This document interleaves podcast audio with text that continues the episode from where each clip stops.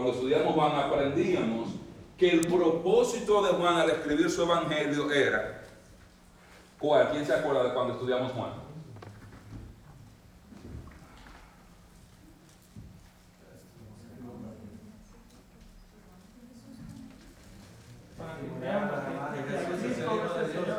y que creyendo en Él tengamos vida en su nombre. Estas cosas os escribo para que creáis que Jesús, para que creáis que Jesús es el Cristo, el Hijo de Dios, y creyendo tengáis vida en su nombre. El enfoque de Juan en su evangelio estaba en creer en Jesús para vida eterna. Y él inicia su evangelio hablando de que en el principio, cuando nada existía, era el verbo. Jesús era el verbo, dice, y el verbo era con Dios, y el verbo era Dios. Este era en el principio cuando Está diciendo, cuando nada existía, Dios el Hijo existía en perfecta e íntima armonía con Dios el Padre a través de toda la eternidad. Y Juan sigue diciendo, y ese verbo se hizo carne y habitó entre nosotros. Dice, y vimos su gloria como unigénito del Padre, lleno de gracia y de verdad.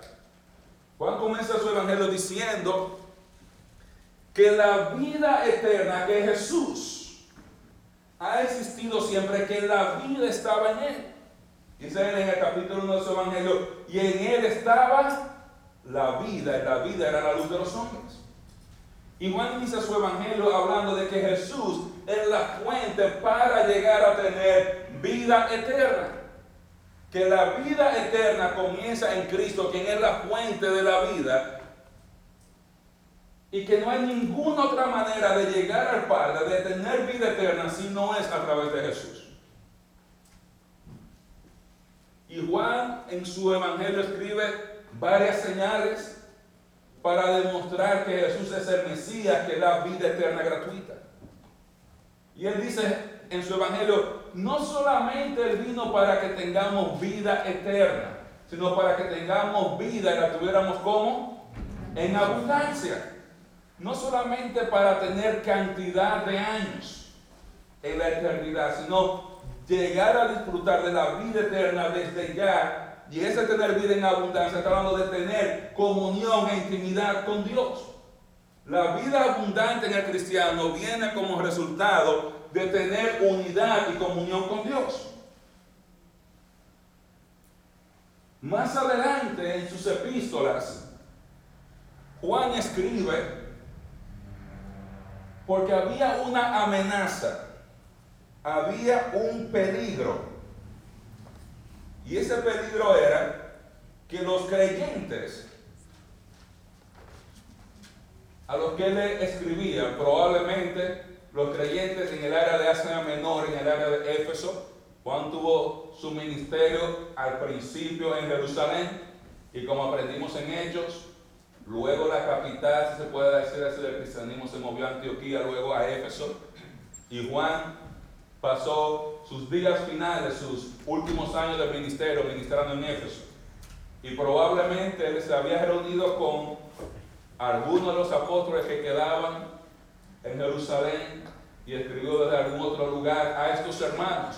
Porque había una amenaza para ellos. Y era, esta amenaza o este peligro no era perder su vida eterna, porque su vida eterna se puede perder. No. Pero había algo que ellos podían perder y era su comunión con Dios.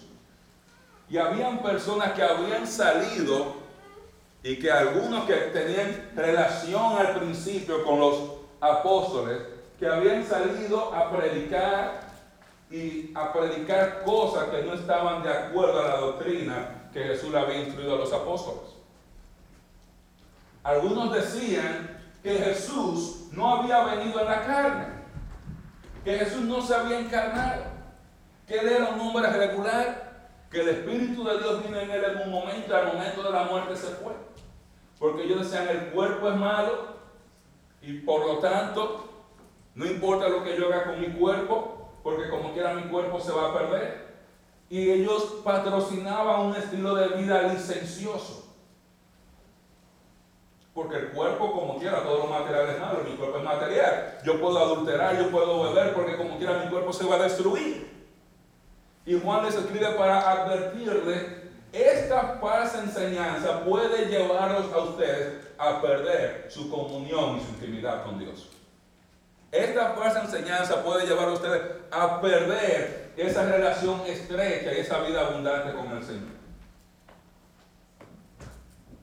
Algunas de estas personas creían que el bien y el mal, como ahora usted ve que el yin y yang, que todo está en equilibrio y que Dios creó el mal y Él les escribe para decirle, no nos podemos relacionar con el Señor fuera de la luz, porque Él es luz y en Él no hay tinieblas. Y obviamente donde hay mala enseñanza, la consecuencia de esto viene el daño en las relaciones. Se estaban causando daños entre las relaciones personales, entre los hermanos, y él les escribe, si ustedes siguen esa doctrina, ustedes van a perder su comunión con Dios, porque ustedes no pueden tener comunión con Dios si andan en oscuridad, si andan en pecado, usted no puede tener comunión con Dios viviendo en la mentira y con falsa doctrina porque Dios es verdad y Él no se relaciona con nadie en una esfera de mentira, solamente se relaciona con los seres humanos en la esfera de su luz y de su verdad. Dice, y usted no puede amar al que está sentado en el trono cuando usted no ama al que está a su lado. Y todo el libro, él va a tratar de cómo llegar a tener esa comunión íntima con Dios. Y Él va a comenzar desde las bases de la comunión a la comunión básica con el Señor y va a seguir adelante a través del libro para llevarnos a cómo llegar a tener una comunión íntima con el Señor Jesucristo. Íntima con el Señor Jesucristo. Esta epístola que le escribe Juan a esas iglesias ahí en el área de Asia Menor, probablemente cerca del área de Éfeso, su tema principal es cómo tener comunión íntima con Dios. ¿Cómo yo puedo tener esa comunión cercana con el Señor? Y su propósito, como lo tienen en sus notas, estimular a los hermanos a mantenerse firmes en su comunión con Dios, lo que él llama permanecer en él en la epístola, rechazando las enseñanzas erróneas de los falsos maestros de manera que tengamos confianza en el tribunal de Cristo. Como dice él en, en, la epístola, debemos permanecer en Él para que cuando Él venga tengamos confianza y no nos alejemos de Él avergonzados. Juan en su mente quiere decirle a la iglesia es, tienen que cuidar su comunión con Dios. Y si quieren tener comunión con Dios, esta es la manera de tener comunión con Dios. Yo tenía un profesor de inglés que decía, usted puede ir a la discoteca, usted puede estar bailando una bachata ahí y usted puede rezar dos padres nuestros una vez María. Y yo decía, de verdad, yo quisiera ver el que va a quedarme en medio de una bachata y que orar el Padre Nuestro y Ave María. Y aunque usted lo haga, ¿usted cree que va a tener comunión con Dios en ese ambiente? No. No. Yo recuerdo confrontando a un hermano en inmoralidad. Dice, tú no puedes estar haciendo el ministerio y estar viviendo este tipo de vida. Que eso no importa. Dice, no. Tú no puedes tener comunión con Dios sin andar en este estilo de vida. Como voy. Entonces Juan nos va a hablar cómo podemos llegar a tener esa comunión íntima con. Comunión con Dios ¿Qué significa tener comunión con Dios? Significa tener compañerismo con Dios. Significa tener cercanía con Dios. Significa tener paz con Dios. Significa participar de la vida de Cristo ahora. La vida eterna, y déjenme aclarar algo, porque vamos a mencionar eso incluye para nosotros no solamente que no vamos a ir al lago de fuego que vamos a estar con para siempre, sino la bendición de poder participar con Cristo desde ya y disfrutar una relación con Él desde ahora. Y si ustedes son tan amables y abren sus Biblias en el capítulo 1 de la primera epístola de Juan, vamos brevemente a considerar los primeros cuatro versos. Vamos a considerar los primeros cuatro versos. Lo tenemos todo, primera de Juan, capítulo 1, versos del 1 al 4. Dice la palabra de Dios. Lo que era desde el principio, lo que hemos oído, lo que hemos visto con nuestros ojos, lo que hemos contemplado y palparon nuestras manos tocante al verbo de vida, porque la vida fue manifestada y la hemos visto y testificamos y os anunciamos la vida eterna, la cual estaba con el Padre y se nos manifestó. Ah, Junior, ¿tú puedes apagarme esto? Porque me está dando el calor de Grisela.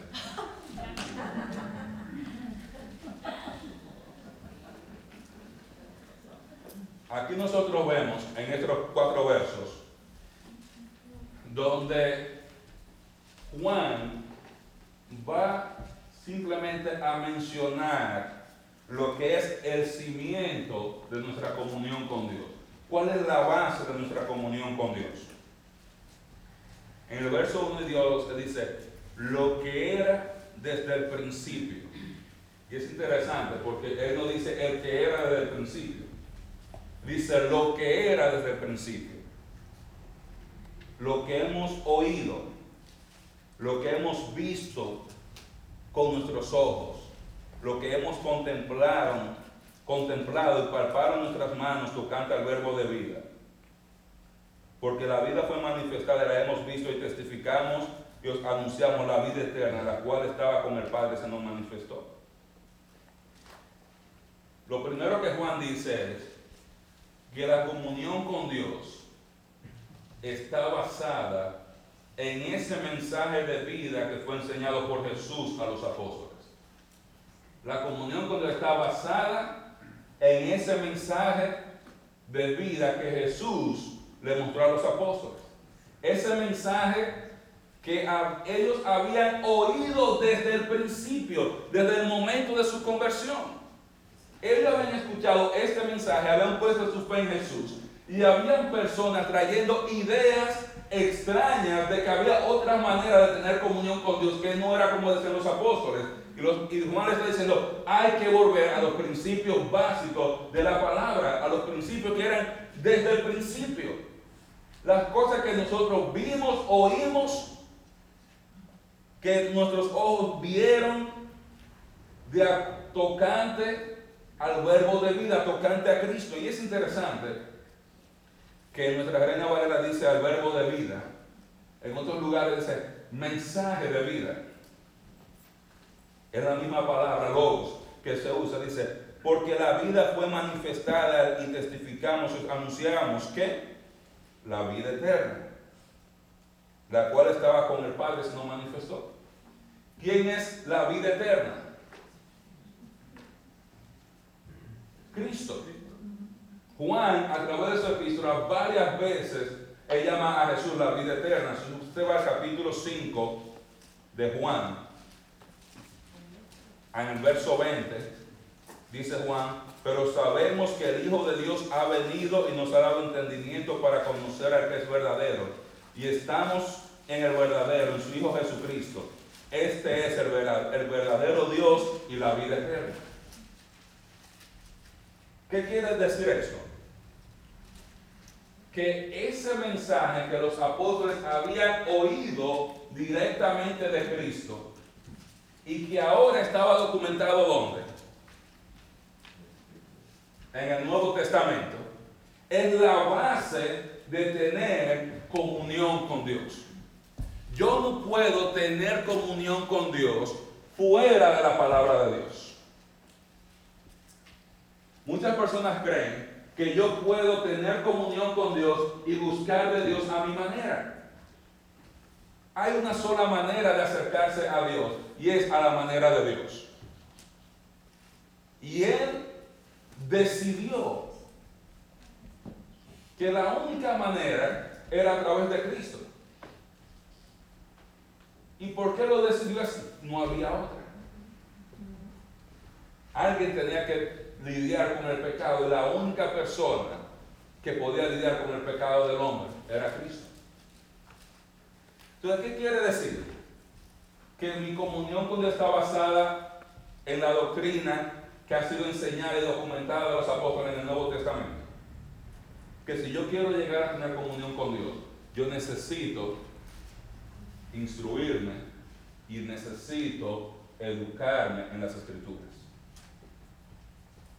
Yo no puedo tener comunión con Dios sin un estudio consistente y sistemático de las escrituras. Como yo he dicho antes, nosotros nunca debemos buscar una iglesia cerca de la casa, sino una iglesia cerca de la palabra. A veces pensamos que porque diga iglesia yo puedo ir y porque usen la Biblia yo puedo decir amén, gloria a Dios y que eso va a generar comunión con Dios. No, Dios es un Dios de verdad. Y Él no se goza, ni se deleita, ni se manifiesta en medio de la mentira. Y si una persona quiere tener comunión con Dios, tiene que hacerlo a través de Jesucristo y a través de las palabras de Cristo que fueron documentadas en el Nuevo Testamento por los apóstoles. Muchas personas dicen, tú puedes llegar a Dios de diferentes maneras. Es el mismo Dios. Alá es el mismo Dios de los judíos, el mismo de los cristianos, y por aquí, por Buda. No, hay una sola manera en la escritura. A través de la escritura. Muchos de estos falsos maestros querían negar la autenticidad de Cristo porque de esa manera podían negar la autenticidad del Nuevo Testamento. Porque si ellos decían, sí, Cristo vino en la carne y actuó con sus discípulos y murió y resucitó, entonces tenían que aceptar que ellos tenían la razón en cómo tener comunión con Dios y ellos tenían que resistir de su doctrina.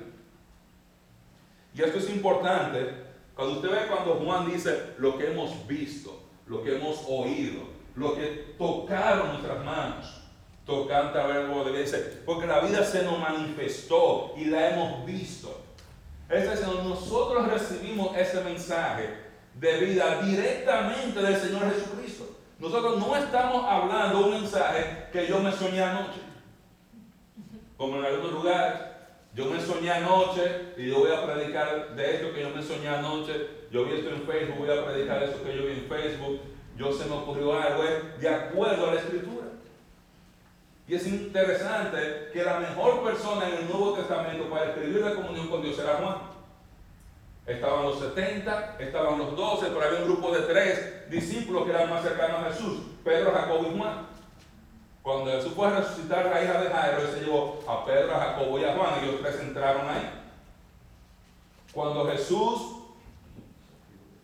se transfiguró, él andaba con Pedro, con Juan y con Jacobo. Cuando Jesús fue a orar a Getsemaní, él se aparta con esos tres. Nosotros vemos en la cena del Señor cómo se describe a Juan recostado del pecho de Cristo. Juan se describe a sí mismo como el discípulo a quien Jesús amaba.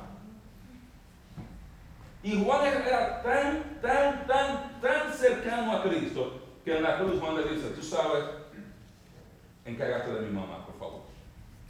De todas las personas, él tenía a su hermano Santiago, que escribió el libro de Santiago, no se había convertido todavía. Estaba su hermano Judas, que escribió la epístola de Judas, de Judas aunque no se había convertido en ese momento, y habían otras personas. Pero la relación de Juan con Cristo era tan cercana que Cristo le encargó a su mamá. Y Juan dijo, dice la, escritura que desde ese día Juan la recibió en su casa. O sea que si hay alguien que tiene autoridad para decir cómo llevarse bien, cómo relacionarse con Dios bien, era el apóstol Juan era el apóstol Juan, porque aún de ese grupo íntimo, él estaba en el grupo más íntimo, y de ese grupo más íntimo estaba en el grupo único, donde estaba él solo con el Señor. Y de todos los apóstoles, fue el único que no murió una muerte violenta. Y tal cual como Daniel era el amado en el Antiguo Testamento y recibió todas las visiones apocalípticas, y escatológica. Juan es el amado del Nuevo Testamento y es quien recibe todas las visiones escatológicas y apocalípticas y nos describe Apocalipsis. Eso muestra la relación cercana de Juan con el Señor que le dio ese privilegio. Entonces, cuando Juan nos va a decir a través de toda la escritura, ¿cómo podemos tener comunión con Dios? Usted y yo, es mejor que le escuchemos. Si usted quiere tener comunión con Dios, usted necesita una Biblia. Si usted quiere tener comunión íntima con Dios, aparte de tenerla, usted tiene que abrirla. Y aparte de abrirla, tiene que leerla. Y aparte de leerla, tiene que meditar en ella. Aparte de meditar en ella, usted tiene que memorizarla. Y aparte de memorizarla, usted tiene que aplicarla. Tiene que aplicarla. No existe ninguna manera de tener comunión con Dios fuera de eso. Tu nivel y mi nivel, nuestro nivel de comunión con Dios va a ir directamente proporcional a nuestro permanecer en la palabra y a nuestro conocimiento de la palabra. Los niños pueden tener comunión con Dios. ¿Puede Laila Nicole tener comunión con Dios? Sí. Ella va a tener comunión con Dios pero no la va a tener tan íntima ahora como ella la puede tener si ella se dedica a leer las escrituras, a memorizar las escrituras y a caminar las escrituras. En 15, 20 años ella va a tener una comunión aún mucho más íntima. Por eso el estudio de la Biblia, mis hermanos, para nosotros, no debe ser opcional. Venir al servicio el domingo no es opcional para el cristiano. Venir al estudio del miércoles no es opcional. Lo necesitamos para caminar con el Señor. Y es interesante, hermano, este libro, aunque Juan habla mucho de amor, amor, amor, es de los libros más duros que yo he encontrado en el Nuevo Testamento. Porque nos confronta directamente. Él nos va a confrontar a todos nosotros en esa área donde decimos, yo tengo comunión con Dios y que yo estoy bien. ¿Tú estás bien con Dios? Y Juan comienza. Créanme. Cuando yo estaba leyendo el Espíritu de cualquiera pasa. Pasa. Pero hermano, el cimiento de la comunión con Dios viene en la palabra de Dios.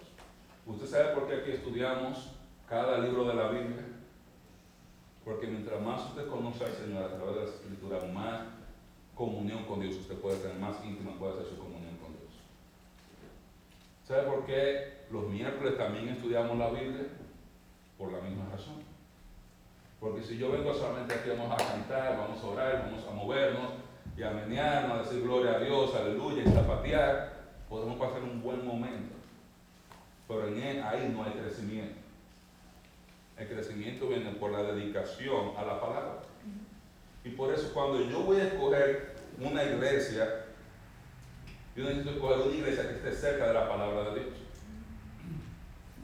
A veces cogemos una iglesia por el grupo de jóvenes, si tienen el grupo de parejas, si tienen playground, si hacen campamentos, si tienen servicio bilingüe, si tienen estas cosas. Bueno, la pregunta es si la iglesia está cerca de la palabra de Dios, están caminando en la palabra de Dios, si hay respeto y honor a la palabra de Dios. Porque créanme, si yo como pastor no estoy dedicado a la palabra de Dios, usted debe dudar de mi comunión con Dios también. Pero ¿cómo yo puedo caminar cercano a Dios cuando yo estoy ignorando la palabra, estudiándola y aplicándola en, mi vida? La base de la comunión con Dios, esa enseñanza de Jesús a los apóstoles que ellos documentaron en el Nuevo Testamento. Todos los libros del Nuevo Testamento fueron escritos por los apóstoles. O las personas que ellos designaron que ellos supervisaron. Marcos supervisado por Pedro, Lucas supervisado por Pablo, y Santiago y Judas supervisados por los ancianos en la iglesia de Jerusalén, los apóstoles. Ellos certificaron la enseñanza de ellos. Cuando usted va a un lugar donde le dan otro libro que no es la Biblia, donde le estudia acerca de otra cosa que no es la Biblia, usted debe huir de ese lugar. Huir de ese lugar. solamente a través de ese mensaje de Cristo podemos tener comunión con Dios. Es interesante, ¿se acuerdan el curso que hicimos de discipulado hace un par de semanas con Lorenzo? Y usted podía ver cómo eso estaba estimulando a sus discípulos a tener comunión con Él, a seguirlo como discípulos. Bueno, en Mateo, como Jesús es el rey, yo me someto a la voluntad del rey. En Marco, como Jesús es el siervo del Señor, yo voy a trabajar y le voy a servir a Él. En Lucas es el hombre perfecto, yo voy a buscar esa perfección moral que hay en Cristo. Y en como hijo de Dios, como el Mesías, yo me someto a su voluntad. Esa es la enseñanza de Cristo. Hay que tener mucha cuenta con tantas personas que andan predicando chistes, cuentos, o lugares donde la palabra de Dios simplemente sea, se predica un ratito, se lee un versículo y vamos. Yo quiero un lugar donde se profundice en la palabra de Dios. Y si Dios necesita confrontarme con su palabra, gloria al Señor. Porque si el Señor nos confronta, significa que Él nos ha rendido con nosotros. Que Él nos ha rendido con nosotros. Juan nos dice no solamente que, ese, que la comunión con Dios está basada en ese mensaje de vida, Y usted se da cuenta que Juan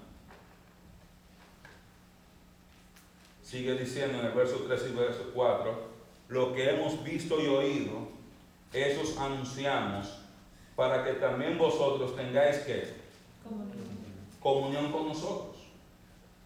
Y nuestra comunión verdaderamente es con qué? Con el Padre, con el Hijo Jesucristo. ¿Qué está diciendo Juan? Esto que nosotros le estamos diciendo a ustedes, se lo estamos diciendo para que tengan comunión con nosotros. Cuando ustedes tienen comunión con nosotros, en eso que le enseñamos, ustedes van a tener comunión con Dios, porque nosotros estamos enseñando el mensaje que hemos recibido de Dios. ¿Qué quiere decir? Que para tener comunión con Dios, usted tiene que estar de acuerdo y en armonía con lo que dice la palabra de Dios. Tiene que estar en armonía. Aquí muchos de nosotros venimos de diferentes trasfondos. No todo el que viene aquí viene de una iglesia bíblica cristiana, no todo el que viene aquí viene de una iglesia bautista. Quizá hay personas que venimos de otro trasfondo, donde hemos escuchado otras cosas. Yo le voy a decir algo, mis hermanos. El único apego y la única lealtad que nosotros tenemos que tener como cristianos a las escrituras. No a concilios, no a denominaciones, a las escrituras. A las escrituras. Y muchas veces vamos a estudiar las palabras, vamos a ver cosas que esto no fue lo que me enseñaron a mí. Y la pregunta no es si te, qué te enseñaron a ti, la pregunta es, ¿qué dice el texto? Y si el texto lo dice, se acabó la discusión. Si el texto lo dice, se acabó la discusión. ¿Usted sabe por qué? Porque el gozo de la comunión con Dios solamente viene cuando ustedes nos sometemos directamente a la palabra de Dios. Como él dice en el verso 4, estas cosas os escribimos para que vuestro gozo sea cumplido. ¿Qué quiere decir eso? Que la comunión con Dios solo puede ser disfrutada por aquellos que caminan a la luz de la palabra de Dios. Nadie más va a disfrutar de comunión con Dios si no camina a la luz de eso. Nadie más porque es el cimiento. Yo quiero disfrutar comunión con Dios, tengo que tener comunión con Dios a través de aceptar el mensaje de la palabra y caminar en ese mensaje de la palabra. El peligro que tenían esos hermanos, lo que Juan escribe, que esa persona enseñando falsa doctrina hiciera que ellos cambiaran de doctrina cambiaran su enseñanza y por cambiar su enseñanza, entonces perdieran su comunión con Dios. Una de las cosas con las que Juan va a confrontar a la iglesia es decirle, si usted dice eso, dice, la verdad no está en ti. Pues si la verdad no está en nosotros, no puedo tener comunión con Dios basada en una mentira.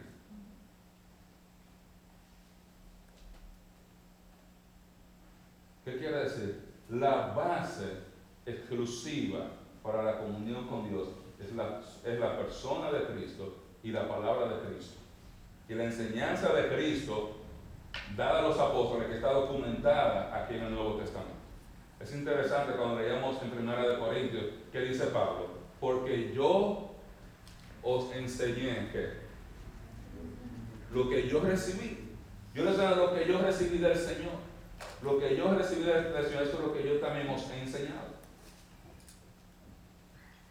Toda la enseñanza de Pablo él la recibió directamente del Señor. El ministerio de Cristo glorificado, de Cristo resucitado. Por eso al yo rechazar la palabra de Dios, yo estoy rechazando la persona de Cristo. Hay muchas personas que dicen, eso era antes, eso es, ahora no. No hermano, eso es ahora y eso es para siempre, porque la palabra de Dios dice, ni una tilde, ni una coma, nada, ni un acentico, nada va a pasar. Todo es para nosotros. Todo es para nosotros. Y le digo eso porque ahora mismo estamos cambiando la escritura.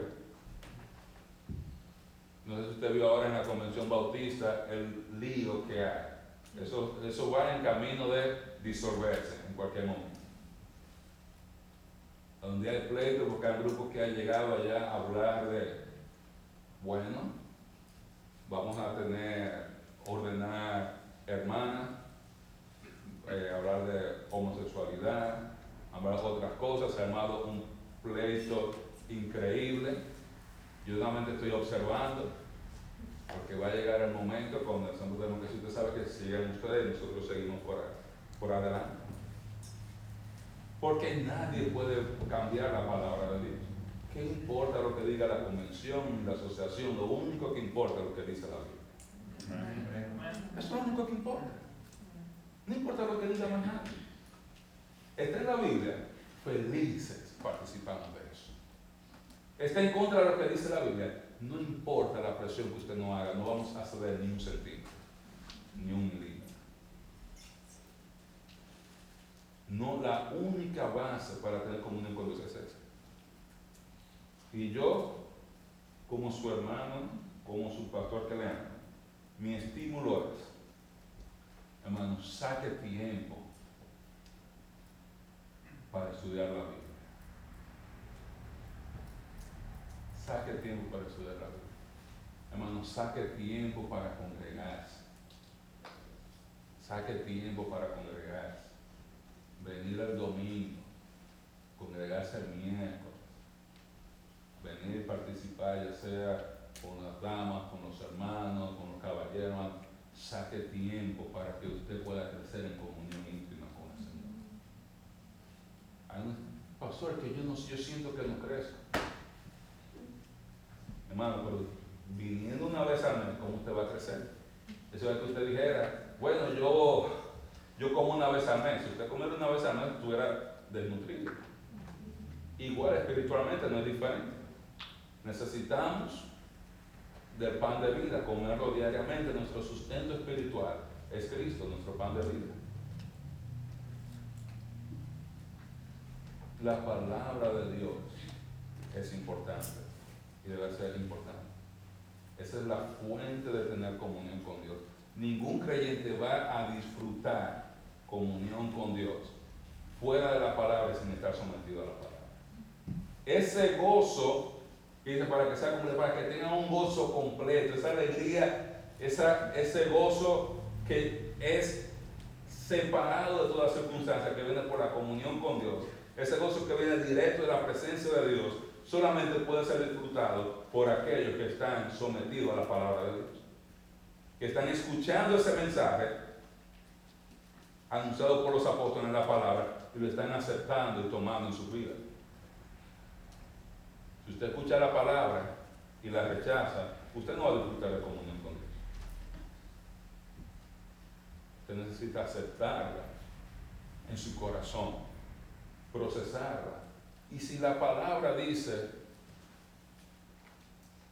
David, tú tienes que cambiar, ¿qué debe hacer David? Si la palabra dice, Marisol, tú tienes que dejar eso. ¿qué debe hacer Marisol? Y la palabra dice, tú tienes que perdonar a ese hermano. ¿Qué usted tiene que hacer? Y la palabra dice, tú tienes que amar a aquel hermano es cabezón y que nadie lo aguanta. ¿Qué usted tiene que hacer? Amarlo, hermano. Yo no puedo escoger qué parte yo quiero cumplir y qué parte yo no cumplo. Todos nos gusta Dios es amor, Dios es amor, Rabbi Galo dice, nos gusta mucho esa parte. Pero tenemos que aprender a recibirlo todo. ¿Sabe por qué? Porque usted va a disfrutar de una comunión íntima con el Señor. La vida eterna,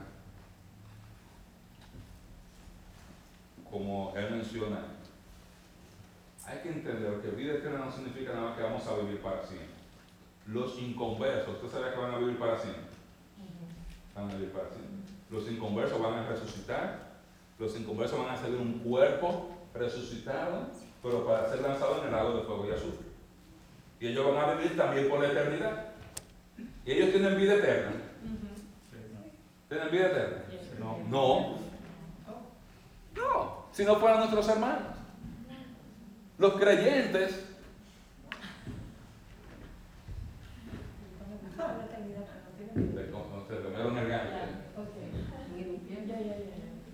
O sea, ser inmortalidad y vida eterna es diferente.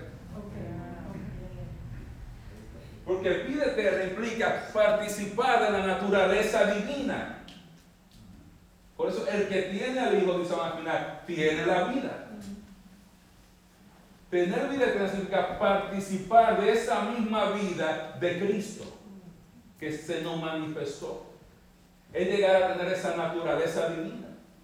Por eso somos nacidos de nuevo para poder tener vida eterna. Necesitamos esa nueva naturaleza. Si no, como dijo, dijo Jesús a Nicodemo, hay que nacer de nuevo para poder heredar, para entrar en el reino de los cielos. Hay que nacer de nuevo. Sea, van a existir eternamente. ¿Cuál es la diferencia? Que esas personas, como dice Tesalonicense, van a pasar la eternidad excluidos de la gloria de Dios y de la belleza de su presencia por siempre. ¿Y cuál es la diferencia con el creyente? Que va a participar de la gloria de Dios y de su presencia por la eternidad. Ahora, esa vida eterna la tenemos ya. La vida eterna no comienza cuando yo muero. La vida eterna comienza en el momento que yo pongo mi fe y que yo confío en Jesús para vida eterna. Y a partir de ese momento no solamente yo tengo mi eternidad segura en la presencia del Señor, pero la oportunidad de relacionarme con Él ahora, de yo hablar con Él ahora, de yo caminar con Él ahora, de yo contar con Él. Entonces algunos de nosotros tenemos vida eterna porque hemos aceptado a Jesús como nuestro Salvador, porque hemos confiado en Él para vida eterna, pero todavía no hemos sacado la vida eterna de la funda. Entonces la tenemos adentro, pero no la estamos usando. Saque el beneficio. Imagínense que usted tiene una membresía de un gimnasio, como la de Saúl, que le dieron su especial de Año Nuevo, la foto con la botella y la toalla. Pero solamente sirve, solamente usted echa músculo cuando? Cuando usted va al gimnasio. Usted es miembro del gimnasio. Usted puede decir yo soy miembro del gimnasio. El día que usted entra al gimnasio nadie lo va a sacar porque usted se está perdiendo los beneficios de estar en el gimnasio. Imagínate que usted le dan ahora una membresía y dice, mira, aquí usted tiene comida gratis, te vaya a Carabas todos los días que usted quiera, te puede comerse todo lo que usted quiera, Chick-fil-A de, por, Chick de por vida. Eso es para Le pone la cara de Chick-fil-A de por vida. Imagínese que usted tiene hambre y usted tiene esa tarjeta y usted nunca entra a Chick-fil-A. Hacemos muchos creyentes. Tenemos todas las cosas que Dios nos ha dado en el nuevo nacimiento para tener comunión con Dios, pero no estamos disfrutando de eso. No estamos disfrutando de eso. ¿Por qué? Porque tenemos que caminar en la palabra del Señor. Por, por eso tú necesitas estar en una iglesia donde te estimulen a tener comunión con Dios. Por eso tú necesitas estar en una iglesia donde te estimulen a tener comunión con Dios. Porque tú eres salvo, pero la vida eterna, mis hermanos, la salvación, la justificación, es solamente el principio de todas las cosas buenas que Dios tiene para nosotros. Dios tiene tantas cosas buenas, hay tanto gozo, hay tanto disfrute, hay tanta, o sea, tanto refugio, hermano. O sea, hay que aprovecharse de eso. Hay que aprovecharse de eso. Estaba hablando con alguien que me decía, bueno, yo, tenía un amigo que él es, era ciudadano americano, estuvo en República Dominicana, estaba pasando mucho trabajo, y ¿por qué tú no la traes? Que ella nació ahí, porque tú eres ciudadano americano. Y si ella es tuya y nació allá, tú la puedes traer, le dan su ciudadanía. Y él fue a averiguar. Y se trajo su vida. O tenía la opción de disfrutar de eso desde hace tiempo. Pero por ignorancia no lo disfrutó. Igual muchos de nosotros tenemos vida eterna, porque no estamos disfrutando de esa cercanía con Dios. Muchas veces por ignorancia, por no saber cómo tener comunión con Dios. A veces por permitir que cosas entren a nuestras vidas que no deben estar, y ya hablaremos de eso la semana que viene. A veces por escuchar cosas que no están de acuerdo a la palabra y moldearnos a la teología de Twitter y de Facebook, de que lo que la gente dice y con eso ya está bien. Bueno, en este libro de Juan, mis hermanos, en esta primera episodio vamos a aprender cómo nosotros podemos echarle mano a ese gozo y a ese disfrute. Ese gozo dice que ese gozo que yo quiero que usted tenga full, completo, yo le voy a enseñar cómo, lo que dice. Dice, por lo primero es, no hay gozo, no hay comunión fuera de la palabra de Dios. Y cualquier gente que te diga lo contrario, dile que no. La única fuente de gozo, la única fuente, en el único lugar donde Dios se manifiesta, donde está su palabra. Amén.